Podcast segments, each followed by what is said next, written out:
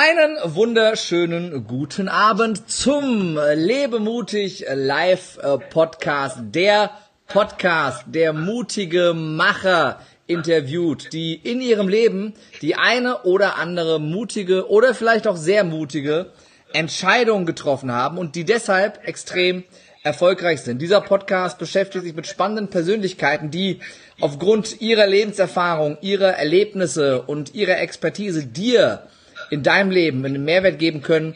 Und darum interviewen wir diese Menschen. Und ich freue mich wahnsinnig darauf, wenn du jetzt live hier mit dabei bist, wieder bei Facebook. Das hat für dich nämlich den riesen Vorteil, du kannst direkt interagieren. Das heißt, du kannst live deine Fragen stellen und ich kann die direkt an meinen Gast weitergeben. Wenn du jetzt natürlich nicht live dabei bist, sondern die Aufzeichnung bei YouTube siehst oder bei iTunes oder Spotify oder dieser den Audio-Podcast hörst, dann kannst du natürlich keine Fragen stellen, weil es ist ja nicht mehr live. Du kannst natürlich trotzdem einen Kommentar drunter schreiben, kannst fünf Sterne geben, fünf Bananen oder fünf äh, Zuckerplätzchen, was auch immer die Bewertungseinheit in den verschiedenen Portalen ist. Und äh, ich freue mich sehr, ähm, dass mein heutiger Gast mit dabei ist, weil er hat maßgeblichen Anteil daran, dass es den Lebemutig Live Podcast überhaupt gibt. Er war nämlich der erste, den ich kenne, der überhaupt Live Podcast gemacht hat.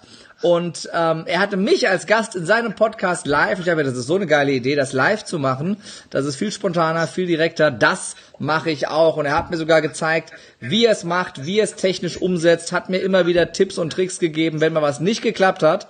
Und äh, er ist auch wirklich ein absoluter Tausendsasser. Er hat in seinem Leben mehrere Unternehmen gegründet, hat zwei große Gastronomiebetriebe ins Leben gerufen, die mittlerweile erfolgreich wieder verkauft, äh, ist äh, heute als äh, ja, digitaler Rebell und Mutmacher unterwegs und hilft Menschen dabei, höhere Wahrnehmung zu kriegen im Internet, in den sozialen Netzwerken und äh, ist äh, jemand, der auf unheimlich äh, verschiedenen Bereichen eine sehr, sehr hohe Expertise hat, immer mit dem Anspruch, Menschen zu helfen, Menschen zusammenzuführen und ihnen Mehrwert zu schaffen. Und ich habe es in der Ankündigung schon geschrieben, er ist sogar schon von der Schule geflogen, weil er vor den Klassenarbeiten die, die Klausuren verteilt hat, damit die, die ein bisschen Lernschwäche haben, auch eine Chance haben. Das heißt, das ist wirklich in ihm drin, da andere groß zu machen und anderen zu helfen. Und darum ist er genau richtig im Lebemutig Live-Podcast. Herzlich willkommen, Dominik Pfeffer. Hallo und danke für die Einladung, mein Lieber. Und vor allem für diese phänomenale Ankündigung. Also das ist ja, das macht mich ja noch ein bisschen äh, aufgeregter, als ich eh schon bin. Ja, weil sehr, normal bin ich ja immer an deiner Position. Ne? Ja, sehr, sehr gerne. Du bist ja der letzte danke. Podcast vor der Sommerpause. Und äh, ich freue mich, dass wir mal nach Österreich senden oder von Österreich zu uns gesendet wird. Wo bist du genau in Österreich? In Linz. In Linz, Linz. ein Traum, sehr schön. Ja, ich freue mich sehr. Ich bin ja großer Fan des österreichischen, ähm, des österreichischen Akzents. Ist es ein Akzent oder ein Dialekt? Nee, es ist ein, ein, ein, ein Dialekt, Dialekt. der österreichische Dialekt, das ist richtig. Mhm. Ähm, ich genau, wir haben ja neun quasi. Äh, auch nochmal, das kommt auch nochmal mit dazu. Ja, ich habe ja ein bisschen was über dich gesagt. Sag vielleicht zum Einstieg selber ein bisschen was ähm, über dich. Wer bist du? Was machst du? Wie bist du ins Unternehmertum gekommen und warum bist du so ein Mutmacher?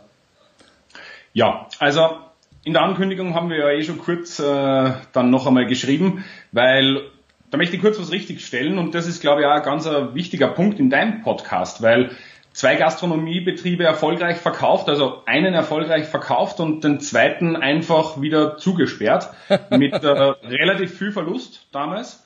Ähm, und äh, ja, deswegen finde ich ja das so super, dass du nicht nur die, die, die Sonnenseiten des Lebens herzeigst, sondern halt auch, wenn wer jetzt mal ja, auf die Fresse fällt. Und äh, genau, also das ist äh, das eine. Das zweite, selbstständig bin ich jetzt mittlerweile seit äh, 13 Jahren, 12 Jahren, genau. Seit 12 Jahren habe ich damals selbstständig gemacht mit einer Werbeagentur, ganz klassisch, und äh, begonnen Webseiten zu verkaufen. Hab äh, ja, die Aufträge an Land gezogen und die dann halt verteilt an meine Geschäftspartner sozusagen. So hat das Ganze begonnen und habe dann gewechselt zu der Firma Szene 1.at. Das war in Österreich damals ein, äh, ja, ein Fotoportal, ein Partyportal. Die, die haben in den ganzen Diskotheken halt fotografiert und dann haben sie die Leute das anschauen können und runterladen können. Und so bin ich auch zur Internetwerbung damals gekommen. Das war ganz lustig, weil da hat so ein Full-Size-Banner, kann ich mich erinnern, äh, am Tag 35 Euro gekostet. Ja, also so haben wir begonnen zu verkaufen und das doch bei schon ja, 250, 300.000 Klicks pro Tag. Also wenn man so ein bisschen nachdenkt, wie sich das alles halt gewandelt hat. Genau, und aktuell, ähm, so haben wir uns ja kennengelernt über mhm. die Mutmacher. Genau. Das ist meine Leidenschaft, das ist mein Hobby, für das ich momentan leider nicht so viel Zeit habe, wie ich es gern hätte. Und die Digitalrebellen. Das ist so jetzt das Baby, genau, seit äh, mittlerweile eineinhalb Jahren. Sehr, genau. sehr cool. Ja, das ist äh, das Thema Mut äh, ist ja ist ja kein Thema, das ich exklusiv äh, gepachtet habe und das ist ja genau der Grund, warum ich diesen Podcast mache, weil es viele mutige Menschen da draußen gibt, die viele mutige Entscheidungen getroffen haben und die möchte ich gerne teilen auch mit der Welt und dass alle erfahren, ja, wie wie man mutiger sein kann, wie man öfter seine Komfortzone verlassen kann mit mehr Spaß, mit mehr Leichtigkeit, äh, diesen diesen Schmerz des Komfortzonen erweiters und Grenzen erweiterns wirklich mhm. äh, sprengen kann. Und ähm, das äh, ist ja auch etwas, das du vorlebst. Du hast ja selber gesagt, einen Gastronomiebetrieb hast du erfolgreich verkauft, den anderen eher erfolgreich in Sand gesetzt. Ähm, und es gab ja auch schon die ein oder anderen, den ein oder anderen Rückschlag in deinem Leben neben dem Gastronomiebetrieb. Und du bist ja jemand, der immer wieder aufgestanden ist, der immer wieder neue Ideen hatte und immer wieder auch den Mut hatte, neue Ideen umzusetzen. Wo hast du immer diese diese, diese Umsetzungsstärke hergenommen, da wirklich deinem inneren Schweinehund die Stirn zu bieten? Mhm. Also, das stimmt, ja. Es hat äh, viele Momente gegeben, wo es einfach nett gelaufen ist. Und für mich war immer schon der größte Luxus im Leben halt das zu machen, auf was ich gerade Bock habe. Und das hat sich halt sehr oft geändert. Ja. Also ich bin ein klassischer Scanner-Typ, ich interessiere mich für extrem viele Dinge, ich sehe irgendwas, das ja, spricht mich sofort an oder sehe irgendein Produkt, eine Dienstleistung, wo ich sofort sehe, wie man es vielleicht noch optimieren kann und dann mache ich es halt einfach, weil ich es eben lässig finde.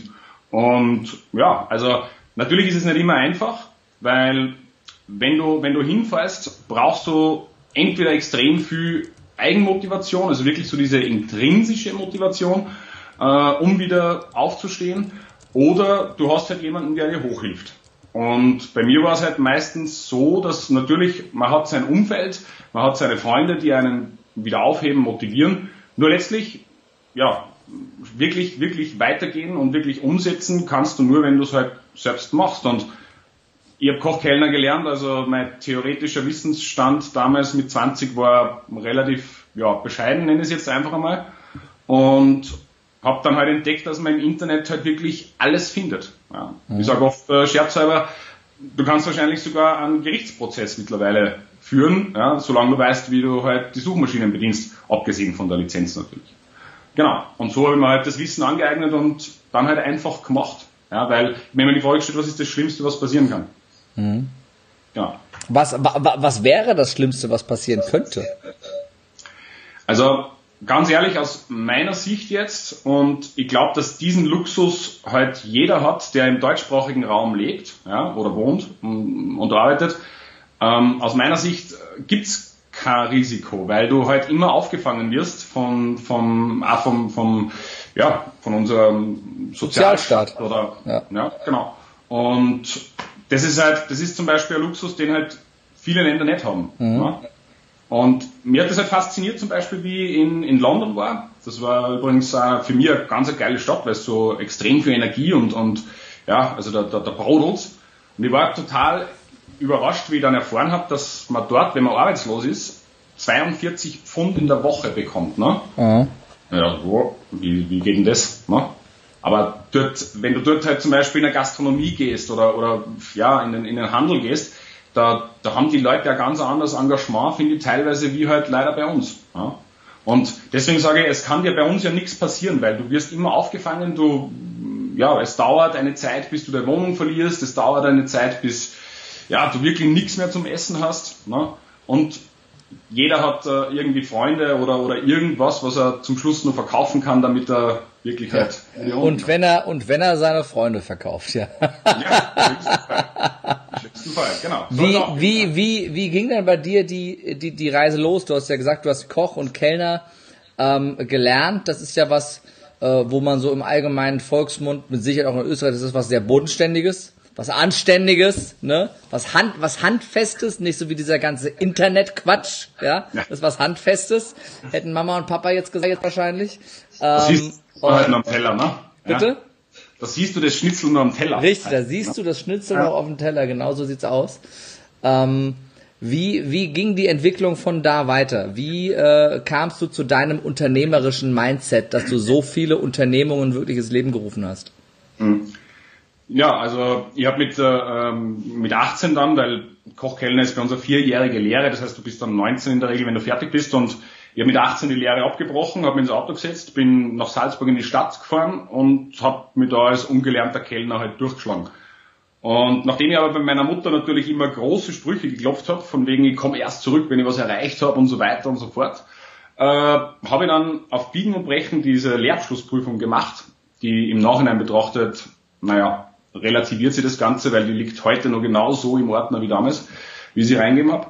Und äh, habe dann die Prüfung tatsächlich gemacht, eben bin zurück nach Linz und ja, irgendwann ist der, der Joe Vogelsam, ja, man kann das ruhig, glaube ich, sagen, das war damals, damals einer der drei Geschäftsführer von Szene 1.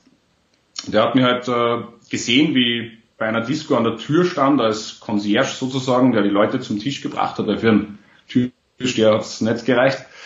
Äh, und hat mir angesprochen und hat gesagt, du bist ein super Verkäufer. Und ich mir gedacht, nee, Verkäufer nicht so. Mein äh, Vater war jahrelang Verkäufer, war im Direktvertrieb, hat äh, Türgeschäft auch gemacht. Hm, heute betrachtet die Königsdisziplin, aber ich habe ein bisschen ein schlechtes, ja, für mich war das nicht so, weil er war halt viel weg und, und wie auch immer. Auf jeden Fall so bin ich zum Verkauf gekommen und zur Szene 1.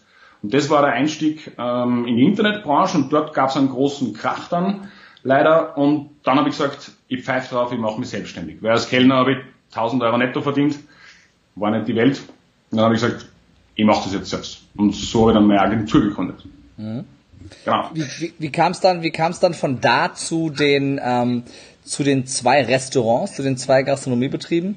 Und vor allem, was, was war der, der, der Unterschied, ähm, dass du, ähm, ja, einmal so erfolgreich warst und das Ganze wirklich mit einem Gewinn verkauft hast und dass du so einmal äh, äh, an die Wand gefahren hast?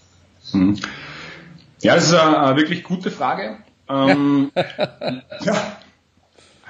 Die, also der, der erste Gastronomiebetrieb, den ich mir dann damals äh, gekauft habe, das ist aus einem reinen Sicherheitsdenken heraus entstanden, weil mhm. ich bin sehr konservativ aufgewachsen, Opa war Lehrer, Mutter Kindergärtnerin und äh, der Vater war zwar eben im Vertrieb sehr auch selbstständig und viel unterwegs eben, aber trotzdem habe ich eine sehr konservative Erziehung genossen. Und jetzt war das Thema Sicherheit für mich halt immer sehr wichtig. Und naja, dann war das auch irgendwo so ein Kindheitstraum, ja, wie das bei manchen anderen anscheinend auch so ist, weil ich habe das dann oft gehört, boah, toller Lokal, und das wollte ich auch schon immer mal haben, weil ich mir nur gedacht, hm, mach lieber was Gescheites. Ja. Und so habe ich dann den Betrieb tatsächlich äh, gekauft, in dem ich selbst als Kellner gearbeitet habe. Und ja, so ist es losgegangen. Nach einem Jahr war der Kredit abbezahlt. Ich habe äh, 20.000 Eigenmittel gehabt aus Webseitenverkauf. Das war alles, was ich gehabt habe. War dann bei sechs Banken, ähm, weil keiner wollte mir Geld geben. Klar, schon gar nicht für die Gastronomie.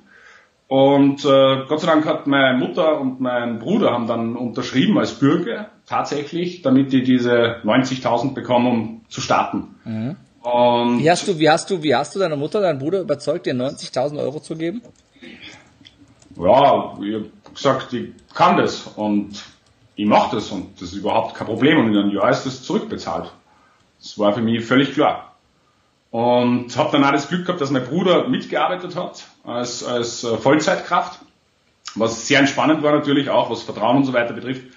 Und das erste Jahr bin ich tatsächlich wirklich sieben Tage die Woche drin gestanden. Also nicht einen Tag frei. Der erste, der das Licht aufdreht, der letzte, der es abdreht, jeden Tag selbst den Boden geputzt und so weiter. Also richtig hardcore. Mhm. Und also ich kann mich erinnern, nach elf Tagen exakt habe ich das erste Mal überlegt, um wie viel ich es wieder verkaufen kann. Ne? Ja. Also da habe ich gedacht, okay, so habe ich mir das jetzt nicht vorgestellt, weil ich wollte es einfach als Art Passiveinkommen, ich wollte äh, ja selbstständig sein, aber gleichzeitig halt auch die Sicherheit haben. Und so ist es äh, eben entstanden. Und dann nach einem Jahr war der Kredit tatsächlich zurückbezahlt und ich habe groß umgebaut, groß renoviert und im zweiten Jahr bin ich dann halt wie manch andere Gastronomen ein bisschen gierig geworden habe äh, dann mir eingebildet, das Restaurant auch dazuzunehmen und ja, das war halt in dem Fall keine gute Entscheidung, für mich zumindestens. Ja. Wie, also wie, wie kam es zu der Entscheidung? Was war dein, dein Fehlglaube oder deine falsche, dein falscher Antrieb, der dich zu der Fehlentscheidung geführt hat? Ja, die Gier, ganz klar. Aha. Gier. Also die Gier noch, noch, noch mehr. Es ist, äh, das erste Lokal ist super gelaufen, ja, zu dem Zeitpunkt. Ähm, da bin ich dann auch nicht mehr drinnen gestanden selbst. Ja. Und äh, es war einfach die, die blanke Gier. Das muss man ganz ehrlich sagen. Ja. Welchen, welchen Tipp würdest du heute jemandem geben, der in der Situation ist wie du, der in, ob das ein Restaurant ist oder egal welches Geschäft er hat, das nach kurzer Zeit gut läuft? Und dann natürlich auch bei, bei vielen dieses, dieses, ah, da geht mehr, höher, schneller, weiter, äh, äh, ne, äh, Erfolg zieht Erfolg an, Geld zieht Geld an, äh, die dann, die dann, die dann, die dann groß denken, weil groß denken an sich ist ja noch nicht schlimm, aber wie schaffst du es, äh, nicht in diesen, in diese Gier zu verfallen, in diese negative Emotion zu verfallen, des Raffens? Ja, aber generell bin ich mit Tipps, äh, versuche immer vorsichtig zu sein, wenn ich es mir bewusst mache, ja, wenn ich so gefragt werde weil äh, es ist natürlich immer ganz darauf ankommt, wie ist das Umfeld und ja, es ist ja bei jedem Mensch ganz unterschiedlich, aber mhm. Bei mir, ich kann nur sagen, was bei mir der Fehler war, einfach so, ja, ich war halt wirklich drin in diesem Rad. Äh, damals war ganz klar bei mir auf Nummer eins nur Geld, Geld, Geld und mhm. Materialismus und so weiter. Also ich habe da kein Geheimnis draus gemacht, ich habe das auch gerne gezeigt, weil ich es mir halt auch wirklich hart erarbeitet habe selbst. Mhm. Und ähm, zum damaligen Zeitpunkt war ich aber einfach schon, ja, ich war ausgelaugt. Ja, ich war mm, auch im Kopf schon, ich war fertig und, und körperlich einfach ausgelaugt. Und das war sicher mal einer der Fehler bei mir jetzt, ja, dass ich mir diese Ruhepausen nicht gegönnt habe. Mhm. Da mm, ja, müssen halt äh, Ehrgeizler immer ein bisschen aufpassen, ja, dass sie das nicht übersehen, das ist ja bei dir nichts anderes. Mhm. Und ähm, genau, also und da habe ich einfach zu schnell dann weitergemacht. Ja. Also ich hätte mich wirklich ausrasten sollen, hätte es einmal genießen sollen, weil es war grundsätzlich ja auch nie irgendwas irgendwas wert und habe mich dann nie wirklich gefreut drüber, habe das nie einfach mal für mich jetzt gefeiert, ja, was ich da was ich da geschafft habe. Und das waren sicher zwar so kapitale Fehler, mhm.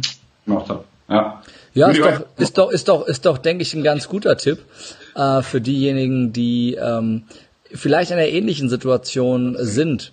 Äh, wo wir gerade bei Tipps sind, die du nicht gerne gibst, was ist denn so das, was du, was du ähm, denjenigen mitgeben kannst, die gerne öfter mutig werden, die geile Ideen haben, so wie du immer wieder geile Ideen hast und du bist jemand, der sie direkt umsetzt. Was kannst du den Menschen mitgeben, die sich einfach nicht trauen, die nicht mutig genug sind, das einfach mal umzusetzen? Mhm. Ähm, ja, da natürlich kommt es sicher viel darauf an, warum sich jemand jetzt nicht traut. Ne? Ist es jetzt äh, die Angst, finanziell dann, äh, äh sag jetzt mal eben unterzugehen, unter Anführungsstrichen, ne? also den Boden mhm. zu verlieren, oder ist es äh, eher die Angst davor, Akzeptanz zu finden in der, im, im nächsten Umfeld mhm. oder was auch immer.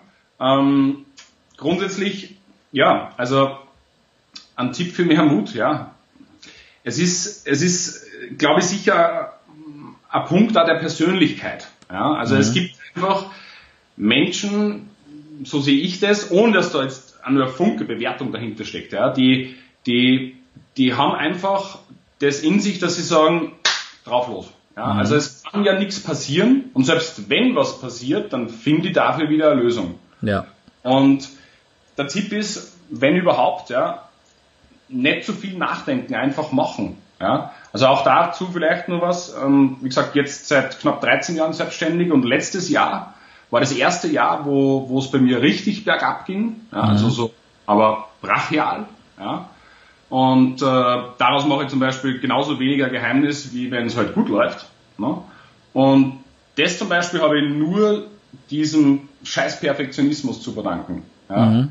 Weil es halt einfach, es war halt nie gut genug. Ja. Bis ich dann, bis ich dann, bis ich dann draufgekommen bin, was ich eigentlich für Vollidiot war, ne? weil es war ja nicht gut genug für mich, sondern es mhm. war nicht gut genug für andere. Und das war, das war das, äh, äh, das, das falsche Denken bei mir. Und deswegen habe ich ein Jahr lang quasi nichts verdient, ja, und das hätte mir wirklich fast weggerissen. Und das ist der Tipp, den ich, den ich jedem geben kann. Du hast, du hast einfach nur eine gewisse Zeit und ich kann mich erinnern, damals mit Mitte 20, ja, was war da eine Woche? haben wir ewig Zeit. Ja? Mhm. Ähm, nur jetzt mit äh, 34 mittlerweile, ist, ja, mit 34, da, da, da ist jeder Tag, ne? Also denke ich mir, scheiße, es ist, schon wieder Donnerstag, ne? Ja. Wo sind die vier Tage? Die sind weg. Kenn ich. ich bin dann ja auch 34, mein Freund. Dann, dann schaust du, was du gemacht. Nein, eh super, ja. Ich habe eh das gleiche Video 600 Mal aufgenommen. Ne? Ja. Also toll, ja, ganz spitze. Ähm, und das ist das eine, also wirklich ich orientiere mich da gerne an dem, was, was äh, die Google-Gründer mal gesagt haben. Ne? Mhm. Besser halb gestartet als perfekt gewartet. Definitiv. Und äh, irgendwo habe ich, glaube ich, mal gelesen, dass Google ja gestartet ist, da waren die erst zu 60 Prozent fertig, äh, ne, von dem, was sie ja. fertig haben wollten. Und ja, also einfach machen, nicht zu viel nachdenken. Ja, weil ich denke mir halt auch mittlerweile oft, lieber mache ich einen Fehler, bevor ich gar nichts mache. Definitiv. Also Pragma Pragmatismus schlägt Perfektionismus. Und ich war früher genau. auch der größte Perfektionist. Und ich habe gestern das wieder äh, mit ähm, einem äh, guten Freund drüber gesprochen, über meine Seminare, wie ich das gestartet habe. Und es ist ja genauso. Ich habe gerade eine Tour mit sechs Terminen hinter mir, aber als ich entschieden habe, die Tour zu machen und die promoted habe, dann wusste ich zwar, okay, du willst, wo will ich hin auf dem Seminar? Was will ich für ein Ergebnis erzielen bei den Leuten? aber ich hatte mhm. noch keine Ahnung, wie das Seminar genau abläuft. Ja, aber habe die Tour promotet und dadurch habe ich mir selber auch eine Deadline gesetzt, wo ich dann weiß, okay, bis dahin musste musste es stehen. Ja, das ist ja auch eine Deadline hilft ja auch immer ins Umsetzen zu kommen. Und ähm, wenn ich erst damit rausgegangen wäre, wenn alles perfekt fertig gewesen wäre, dann hätte ich wahrscheinlich jetzt noch nicht mal angefangen, die Tour zu promoten. Ja, das ist genau der Punkt. Das ist ja. Da, Entschuldigung, ja, na. Nee, das ist ja, das ist ja genau das, äh, was du sagst, was ich nur damit bestätigen will. Ja, also das, was meine Erfahrung auch war, dass ich hätte viel früher beginnen sollen, eben auch im Netzwerk zu arbeiten. Ne? Mhm. Also das ist auch jetzt, jetzt wo, ich, wo, ich, wo, ich, wo ich das nicht mehr so, so stark mache, aber ich war jahrelang ein totaler Einzelkämpfer. Ne? Einfach weil es, ähm, dazu stehe ich auch mit mir arbeiten, ist jetzt sicher nicht gerade äh, das Lustigste immer gewesen oder, oder na, na. Ähm, nur ich komme jetzt halt zum Beispiel drauf, dass, dass wenn du es wirklich schaffst, der Ego halt zu kontrollieren. Ne? Mhm. Da geht es nicht darum, dass du es ganz wegkriegst, sondern ja. dass du es unter Kontrolle hast. Dass du im Team halt viel, viel mehr erreichen kannst. Und äh, das ist das, was auch definitiv nur ein Tipp ist. Also nicht versuchen, alles selbst zu machen, sondern Leute suchen, die das besser können wie du und die vor allem Freude dran haben. Definitiv, ja, das, ne? Das ist, ist ja immer ein großer Fehler, den viele machen, dass sie die Teams mit Menschen aufbauen, die genauso sind wie sie, das Problem ist aber, wenn alle so sind wie du, haben, haben alle auf die gleichen Sachen Bock, haben alle auf die gleiche Scheiße keinen Bock. Ja, das ist, du brauchst ja Menschen, die komplett anders sind als du, dass die ihre Stärken da haben, wo du deine Schwächen hast. Und das ist ja, ja das ist, glaube ich, was, was ein ganz, ganz wichtiger äh, Punkt ist, den viele äh, falsch machen, wenn sie Teams aufbauen. Mein lieber Dominik, was war denn für dich in deinem Leben die mutigste Entscheidung in den letzten 34 Jahren? Ja, die mutigste Entscheidung in den letzten 34 Jahren, ja, das ist äh, gute Frage. Ich weiß gar nicht, ob es da so einen Platz eins gibt, ja. Ähm, Dann darfst, wenn du keinen hattest bisher, darfst du jetzt einen die, vergeben. Naja, die mutigste Entscheidung war, die mir jetzt so spontan und aus dem Bauch raus äh, kommt, ja, war wirklich, aber wenn es jetzt vielleicht ein bisschen kom nein, es, es klingt ja grundsätzlich nichts komisch, habe ich jetzt wieder gehört und gelernt. Ähm, also ich habe meine, meine Ehe beendet. Ja? Das, äh, ich habe mich dazu entschieden, ich habe die, die Entscheidung wirklich getroffen, meine, meine Ehe zu beenden, nachdem ich das sehr, sehr lange vor mir hergeschoben habe und ähm, ich einfach gemerkt habe, dass, dass es ja, mich nicht mehr wirklich, also mich nicht mehr glücklich macht, ja, mhm. und vor allem, dass ich halt auch meine, meine, meine Frau oder jetzt meine Ex-Frau, wo ich das Wort versuche zu vermeiden, äh, ähm, halt auch nicht mehr glücklich macht und dass wir uns ja gegenseitig die Zeit rauben. Aha. Das war eine Entscheidung, muss ich ganz ehrlich sagen, also das war sicher die schwerste bis jetzt. Ähm, ja, aber habe sie dann letztlich doch getroffen. Ja. Warum war diese Entscheidung so mutig in deinen Augen? Ja, sie war, also in meinen Augen und in meiner Welt war sie, war sie insofern mutig, weil zu diesem Zeitpunkt war es mir nur irrsinnig wichtig, was, was alle rundherum sagen, mhm. ja, was alle rundherum davon halten.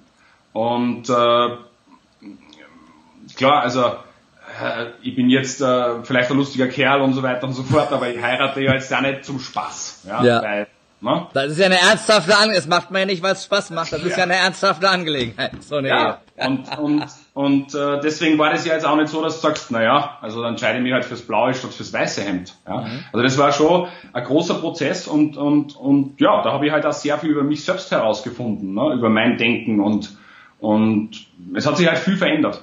Und das war deswegen halt für mich jetzt persönlich mutig, weil es ja, weil, weil, weil eben die, die Katharina halt ein ganz toller Mensch äh, war und natürlich nur immer ist. Ja, und mir halt auch den Rücken sehr freigehalten hat, vor allem im letzten Jahr, wo es mir echt äh, nicht gut ging. Ja.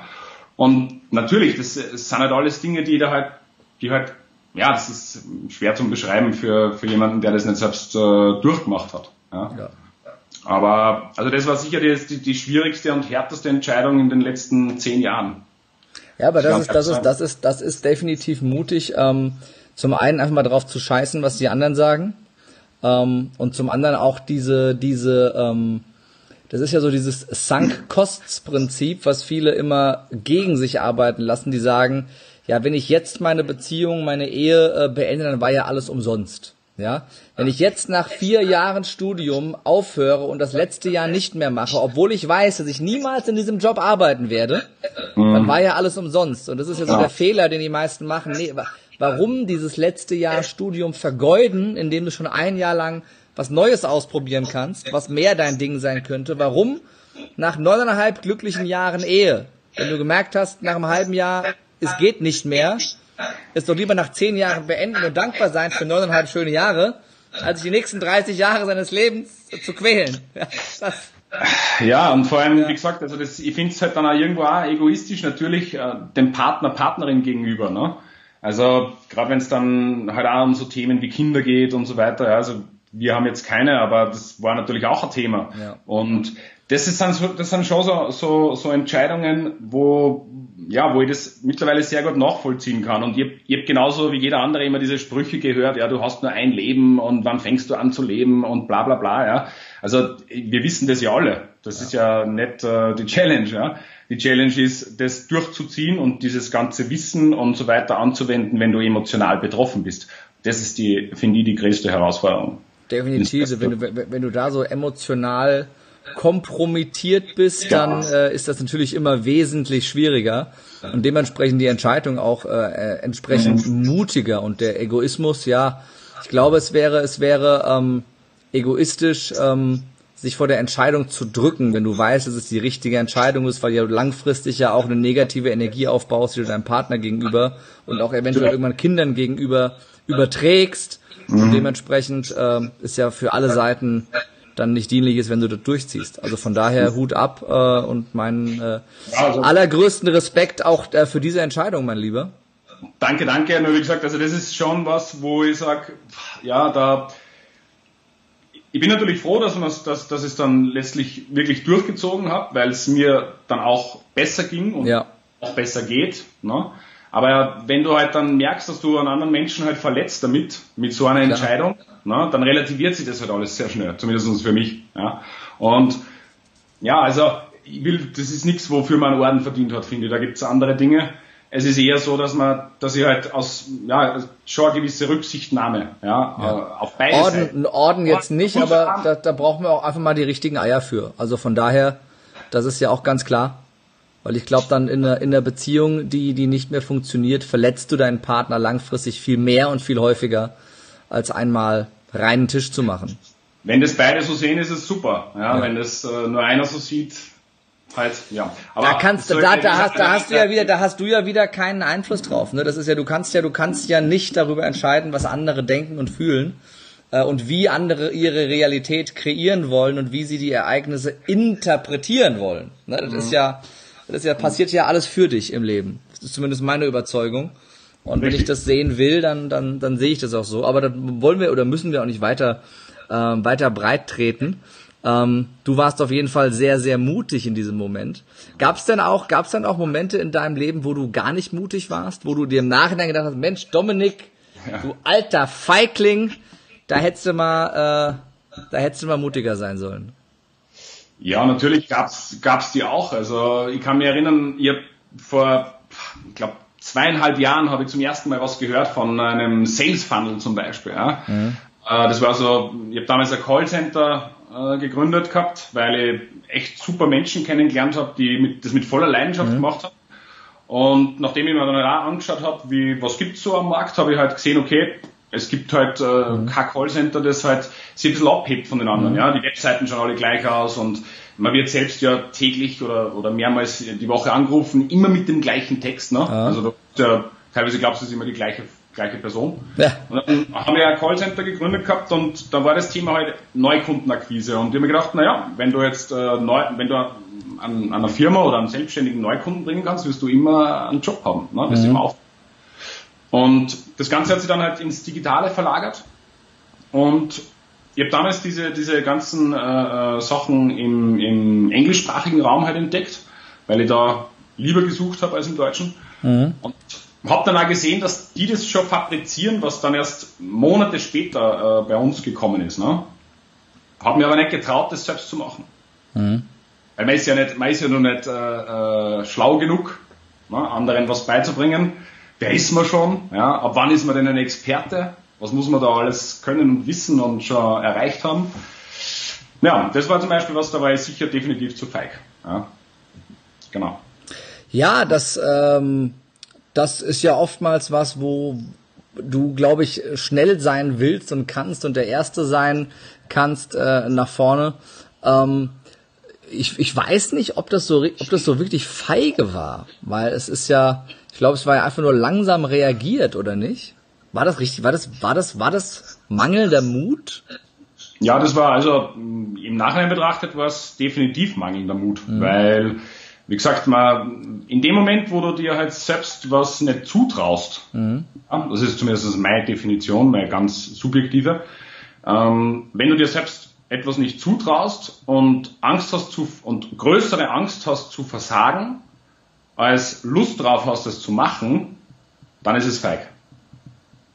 So ist meine Definition. Das stimmt. Das, ja, das war der Fall. Also ich habe mir einfach in die Hosen geschissen. Ja. ja. Kann man Apropos in die Hosen scheißen. Ähm, äh, du hast mir im Vorfeld auch erzählt, dass du den, den Jakobsweg gelaufen bist mit Anfang 20 äh, schon. Wie kommst du von Hosenscheißen auf Jakobsweg? Also will ich mir in die Hosen scheißen. Alleine, also mit Anfang 20 da den, den, den Weg lang zu laufen, wo, keine Ahnung, was für Bekloppte da noch langlaufen könnten, mit was für komischen Ideen und weiß ich nicht. Ja. Äh, er hätte wahrscheinlich viel zu viel Angst, irgendwie äh, gegessen oder abgestochen oder oder entführt zu werden. Ähm, das äh, dementsprechend glaube ich gehört da schon gehört da schon äh, eine große Portion Mut mit dazu. Wie kam es dazu? Und vor allem wie kam es dazu, dass du deinen Hund mitgenommen hast? Ja, also ähm, das habe ich glaube ich vielleicht habe ich das äh, falsch durchgeschickt. Der Jakobsweg war vor drei Jahren im August, also mhm. haben wir jetzt das, das dritte Jahresjubiläum. Und da habe ich ja meinen Hund eben schon gehabt, den Diego. Und naja, also es war damals so, dass als ich meine, meine, als ich die Katharina kennengelernt habe, meine Ex-Frau, da wollte ich den wirklich schon gehen. Also da war schon alles fix fertig geplant und ich habe sie dann, das war nachdem ich das zweite Lokal äh, na, und so. Und dann habe ich gedacht, nein, ich muss unbedingt weg und, und ich will meine Ruhe haben und so weiter. Und habe dann diese Priorität halt verschoben und habe aber auch klipp und klar gesagt, okay, irgendwann gehe ich den fix. Na, also nur, dass wir uns dann nachher nicht beschweren. Und sie hat das super akzeptiert, ja, das muss natürlich einmal, also wie gesagt, da kann man überhaupt nichts Schlechtes sagen. Und so kam es dann, dass ich in äh, vier Wochen, also fünf Wochen insgesamt, äh, 750 Kilometer sind wir gegangen mit dem Hund. Und nachdem sie ja auch natürlich hauptberuflich gearbeitet habe, ich den Hund mitgenommen in Diego, weil mhm. ja, ist ja ein Familienmitglied. Und naja, also, also mutig, mutig war es insofern, den Jakobsweg zu gehen, ja, wenn man weiß, wie ich körperlich, äh, ja, in welcher körperlichen Verfassung ich bin. Ich bin ja von einem Sportler so weit weg wie Österreich von einem Fußball-Weltmeisterschaftstitel, also sehr weit. Und ja, es war auch trotzdem die geilste Erfahrung in meinem Leben. Also das geht nichts über den Jakobsweg, muss ich ganz ehrlich sagen. Was war das größte Learning, was du mitgenommen hast für dich auch von der Reise und von dem, von dem ganzen Weg? Mhm. Demut. Wo, wo kam die her? Wie, wie ist die entstanden? Ich meine, du, du, du, du wanderst halt da durch die, ja. durch die Natur Wo kommt denn die Demut her? Ja, du wanderst durch die Natur, du hast einen Rucksack, der, keine Ahnung, 250, 300 Euro kostet, du hast Stiefel, die 250 kosten, du hast eine Hose, die kostet 150 und so weiter und so fort. Ne? Also mhm. du die komplette mit allem drum und dran, läufst du da halt einmal mit, mit 1200 durch die Gegend. So, und dann triffst du in der Früh um 10 Uhr Vormittag einen vermeintlichen Pilger mitten am Weg, der, schla der schläft im Zelt. Und äh, ich habe ein Zelt auch mitgehabt, für den mhm. Fall, dass ich mit dem Hund keine Unterkunft finde und wollte einfach fragen, wie seine Erfahrungen sind. Und er sagt, ja, ganz gut, weil er schläft halt seit sieben Jahren in diesem Zelt. Und dann fragst du halt nach, wie, wie geht das? Ich meine, sieben Jahre. Und du siehst so durch den Spalt, da sind halt zwei so Plastiktüten drinnen mhm. und sonst nichts. Und dann erzählt er dir halt, dass er Peter heißt und aus Tschechien kommt, dass er Großgrundbesitzer war und äh, an die Bank alles verloren hat, weil er halt auch irgendein Düngemittel oder so und so weiter, egal. Auf jeden Fall erzählt er dir halt original, dass der halt nichts hat und der lebt nur von dem, was er von den Pilgern bekommt. Und dass er am Vortag zwei Äpfel gehabt hat zum Essen. Mhm. Und zu dem Zeitpunkt war, war es bei mir gerade richtig gut, weil das eine Lokal eben verkauft wurde. Also da war ich auch richtig schön im Saft. Da war ich echt stressfrei, was, was Geld betraf und war gerade vorher beim Bankomaten und ja, da hebst du halt schnell mal 400 ab, weil, na, was kostet die Welt? Und dann siehst, dann redest du mit dem und der sagt, er hat zwei Äpfel gegessen. Mhm. Und zu dem Zeitpunkt war er, glaube ich, schon zwei, drei Wochen unterwegs, also da bist du ja schon, kommst du ja schon ein bisschen runter von deiner, von deiner, von deiner Alltagswelle. Und ich weiß noch genau, wie ich dem halt so, also das war für mich überhaupt, da habe ich nicht einmal überlegen müssen, ja, habe hab halt dem dann äh, Geld gegeben, ja, mhm. egal jetzt wie viel. Und habe dann gesehen, dass andere Pilger kommen und ja, habe halt dann sofort mein, alles eingesetzt, um halt dem richtig jetzt Geld einzusammeln. Mhm. Und das war zum Beispiel so, so ein Moment, dann natürlich auch mit dem Hund kriegst du keine Unterkunft, ja, teilweise. Mhm. Und du hast halt Tagesetappen mit bis zu 35 Kilometer bei 35 Grad im Schatten. Mhm. Und ja, und dann kommst du halt um vier, fünf Nachmittag in ein Dorf. Da gibt es drei Unterkünfte. Zwei sind ausgebucht. Und im dritten sagen die halt Noel Perro, also kein Hund. Und dann stehst du halt da und zum nächsten Dorf sind sieben Kilometer, ins Dorf zurück sind es acht Kilometer und der Hund ist halt komplett erledigt. Mhm. Und dann legst du dem halt wieder Geld hin, weil es einfach kein, es hat einfach keinen Wert. Also nicht aus einer, also definitiv nicht aus einer Großkotzigkeit mhm. raus, sondern aus purer Verzweiflung. Mhm. Und was heißt mit, mit Geld war dein Platz für den Hund? Nee, eben nicht. Eben nicht. Und das war, das war diese Lektion auch in Demut, muss ich ganz ehrlich sagen, weil es ist mir nicht nur einmal passiert. Ja? Und nur, dass wir wissen, von was wir sprechen. Also die Schlafsäle am, am Jakobsweg, also mhm. die klassischen Pilgerunterkünfte, wo du im Schlafsaal im Stockbett schläfst, da kostet das Bett 7 Euro pro Nacht. Mhm. Ja? Wenn du 2 Euro drauflegst, kriegst du Abendessen. Mhm. Ja, und wenn du dem einen Hunderter hinschiebst, aber wie gesagt, noch einmal aus purer Verzweiflung, weil du Angst hast, dass der Hund gleich verreckt, mhm. und er sagt, no. Du flehst, du flehst den an und der sagt, no, da kannst, Entschuldigung, aber da kannst du scheißen gehen. Ja, da kannst ja. nichts machen. Ja. Kannst jetzt, äh, kannst jetzt entscheiden, entweder du gehst weiter, weil du ja dir versprochen hast, selbst dass du nicht bescheißt, oder du fährst mit dem Taxi zurück in die andere Ortschaft. Oder du schläfst halt äh, draußen. Welche Entscheidung hast du getroffen? Ja, du das wissen? Wir haben draußen geschlafen, tatsächlich. Ja, Aber, hätte ich jetzt drauf wetten müssen, hätte ich auch das gesagt. Das ist keine ja, Frage. nicht, sehr, nicht sehr oft, muss ich zugeben, ja, weil wir, ihr habt das Zelt äh, dann relativ schnell nach Hause geschickt, ne, zwecks dem Gewicht, und es war in der Nacht halt schon wirklich schweinskalt. Ähm, Trotz 35 dann, Grad am Tag, okay. 35 Grad, ja wirklich, aber am Abend, also in der Nacht war es richtig frisch, richtig zapfig, und da war Zeltschlafen eh nicht mehr, war eh keine Option mehr. Mhm. Oder wenn da, die, geil, also die geilste Geschichte war, war der, der ältere Herr, weil wir sind um fünf los, im Finstern, die ersten sechs Kilometer, stockdunkel, kommst ins erste Dorf, Klassiker, Kaffee Conecce, irgend so ein Milchschleddern, ja, die noch nichts schmeckt und ein ausgetrocknetes Croissant. Und dann setzt sie einer her, Franzose, und die erste Frage ist immer, wie heißt du, von wo bist du und so weiter, da gibt es immer so die Klassikerfragen. Und dann sagt er so, ja, er geht mit seiner Tochter.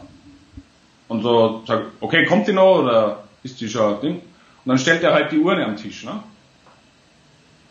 halb sechs Uhr morgens. Hm. Und das ist halt schon, und dann erzählt er da, da halt. Da bist du wach. Da bist du wach und vor allem du, du, du fragst dir halt, was, äh, was bei einem fetten Arsch habe ich für scheiß Probleme. Mhm. Ja.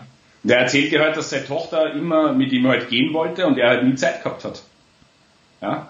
Und das dann schon, also, wenn man das, das ist halt auch immer, das, das zu erzählen ist das eine, aber das wirklich zu erleben. Also kriege ich heute noch wirklich eine Gänsehaut, weil das halt, das, das, das, mir ist das richtig, richtig eingefahren, ja. Mhm.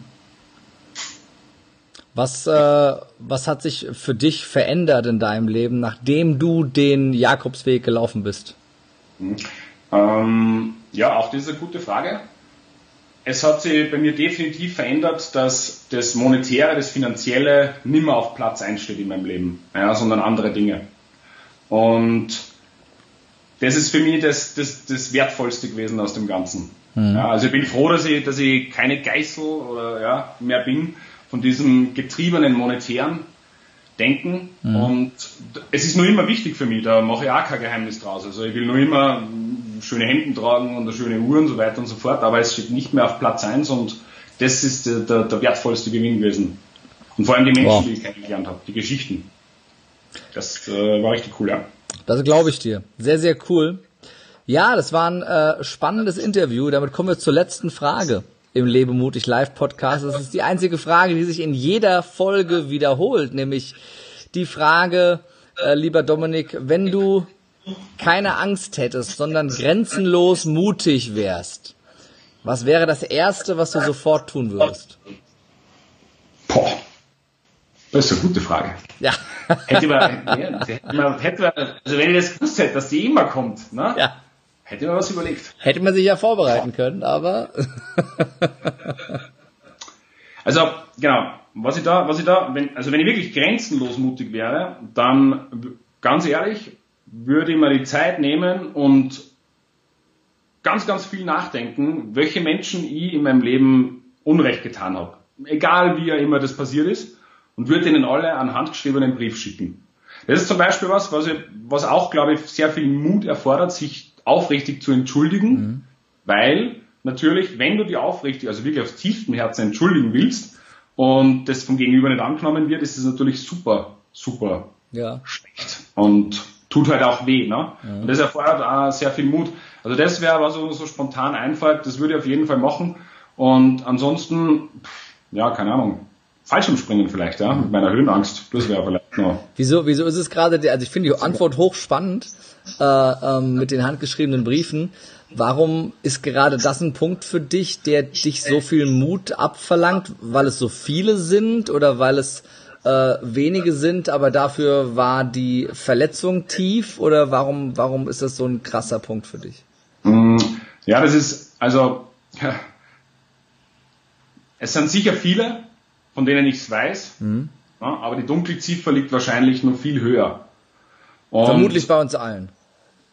Das ist halt, das ist ja. zum Beispiel was, über das ich mir schon sehr viele Gedanken mache, ne? weil man halt oft, glaube ich, Menschen verletzt, obwohl man das, also abgesehen davon, dass du es einmal fix nicht willst, ja, also, ja, also wirklich unabsichtlich und viel schlimmer noch, du checkst es gar nicht, ja, das ist das. Ähm, und das ist zum Beispiel schon was, über das ich sehr viel nachdenke, nachdem ich ja auch natürlich eher extrovertierter Typ bin, ja, und äh, ja, jetzt ähm, mehr als zehn Wörter pro Tag brauche. Mhm. Also, und da, da passt mit das Wort, das gesprochene Wort ist immer nur die mächtigste und größte Waffe. Definitiv. Was hält dich davon ab, das umzusetzen und die Briefe einfach zu schreiben? Mm, ja, auch eine gute Frage. Ich, ich weiß ja, dass ich irgendwann werde es machen. Und irgendwann heißt ja in der Regel nie. Nie, richtig, ja. ja. Ähm, aber das ist zum Beispiel was, das was auf meiner Löffelliste steht. Definitiv diese Briefe zu schreiben. Und ja, also schade ist ja immer nur, dass man meistens erst dann anfängt, äh, über solche, also solche Dinge auch umzusetzen, ne, wenn es denn dann wieder bergab geht. Richtig. Und genau darum stelle ich diese Frage in diesem Podcast und genau darum lade ich auch jeden meiner Interviewgäste ein, sich zu committen. mhm. Genauso möchte ich auch dich einladen, dich zu committen, äh, dich dieser Angst zu stellen und mutig zu sein. Jetzt oder was oder wie? Dass du, Genau. dass du dich committest und, und natürlich mit So. einem Datum festlegst, zu sagen, bis dahin schreibe ich diese Briefe. Ja, äh, Das nicht 2028 ist. ja, ja, ist schon, schon klar, schon klar. Ja, also Commi- Commitment ist super, ist genau meine, meine Abteilung. Ja. Also wenn ich was sage, dann halte das auch. Hm, was haben wir jetzt? Wir haben jetzt Juli, ne? Ja. Genau. Hm, ja, wir machen es bis zum Jahresende. Das finde ich ein knackiges Commitment. Das sind nämlich nur noch äh, fünf Monate. Ja, ich muss, ich muss einmal die Liste erstellen, ja. Ja. Und äh, ich glaube, dass die eben sehr lang ist. Deswegen äh, brauche ich da, glaube ich, ein bisschen Zeit. Und handgeschrieben ist ja auch, also, ne? Definitiv. Das ist sehr, sehr mutig. Finde ich äh, äh, eine der geilsten Antworten auf diese Frage äh, bisher in 24 äh, Folgen. Ähm, Hut ab. Fallschirmspringen kann ich auch sehr empfehlen. Das war es bei mir. Das war quasi der Initiator in äh, diesen ganzen Podcast. Ähm, aber das finde ich, äh, das, was du genannt hast, hundertmal mutiger, als einfach aus dem Flugzeug zu hüpfen. Und äh, da gehört äh, wirklich Größe dazu. Finde ich eine ganz tolle Antwort und ich bin, äh, ja, ich bin äh, sehr happy über dein Commitment. Ich freue mich sehr darauf. Auch da gehört viel Mut dazu. Und dann bedanke ich mich. Ich, liefere auch den Beweis ab, ja? Ich Da, äh, ich frage danach. Das ist gar keine Frage. Wir haben ja jetzt hier eine Million Live-Zuschauer gerade. Ja. Die haben das gesehen und die werden das abverlangen. ja? Ja, sonst hast du, sonst hast du hier eine Million Menschen mehr, denen du einen Brief schreiben musst. Ich werde alle Briefe, ich werde alle Briefe auflegen und dann ein Foto machen. Sehr cool, mein Lieber. Ich bedanke mich für dieses äh, großartige Interview. Zum Abschluss, wie können denn die äh, Zuhörer und Zuschauer mit dir in Kontakt treten? Wo und wie findet man dich? Ja, also wer, wer mit mir in Kontakt treten will, natürlich gerne jederzeit über Facebook, ganz klar über digitalrebellen.at und äh, ja, Mutmacher.at, also wer wirklich äh, eine Frage hat, wer wirklich mit mir quatschen will, der findet mich garantiert. Sehr Weil es gut. geht ja, es geht ja wie bei dir auch ums Machen, ne? Richtig. Packen wir natürlich auch in die Show Notes, dass da die Links drin sind. Und dann äh, bedanke ich mich ähm, bei äh, den Zuschauern, die waren großartig. Ich fand mich auch großartig, aber am großartigsten war Dominik Pfeffer. Vielen, vielen Dank für das Interview. Und Danke äh, ja, damit äh, verabschiedet sich der Lebemutig Live Podcast in eine kleine äh, Sommerpause, weil der Dominik hat es eben schon zu mir gesagt, Karen, du siehst ganz schön durch aus. Das liegt aber heute so ein bisschen an der Hitze, aber äh, man darf sich ja auch mal Pausen gönnen, um den Akku wieder in Gänze aufzuladen und äh, neue Kreativität in den Kopf zu bringen. Genau das werde ich jetzt tun. Ähm, wenn du äh, nach der Sommerpause mit dabei sein möchtest, lade ich dich ein am 30.09. Lebe mutig und gewinne, die Kunst deine Grenzen zu sprengen. Der erste Termin, das große Event nach der Tour an einem Standort diesmal äh, in Köln. Da werden wir eine ganze Halle voll machen. Ich freue mich sehr, sehr auf das Event. Mein lieber Dominik, du bist auch eingeladen, selbstverständlich. Du bist Ich mein Gast. danke. Ich habe schon gedacht, du fragst nicht, ja? Ja, selbstverständlich bist du eingeladen. Und äh, wenn du Bock hast, mit dabei zu sein, dann äh, klick einfach äh, jetzt auf äh, lebemutig.jetzt und äh, da äh, bekommst du auch mit dem Gutscheincode äh, Podcast noch 25% auf alle Ticketkategorien lebemutig.jetzt und mit dem Gutscheincode Podcast gibt's 25%. Der liebe Dominik ist eingeladen, der muss gar nichts zahlen und äh, ich freue mich sehr, dass ihr alle mit dabei wart. Bis äh, in wenigen Wochen nach der Sommerpause hören wir uns wieder. Bis ganz bald. Ciao. Ciao.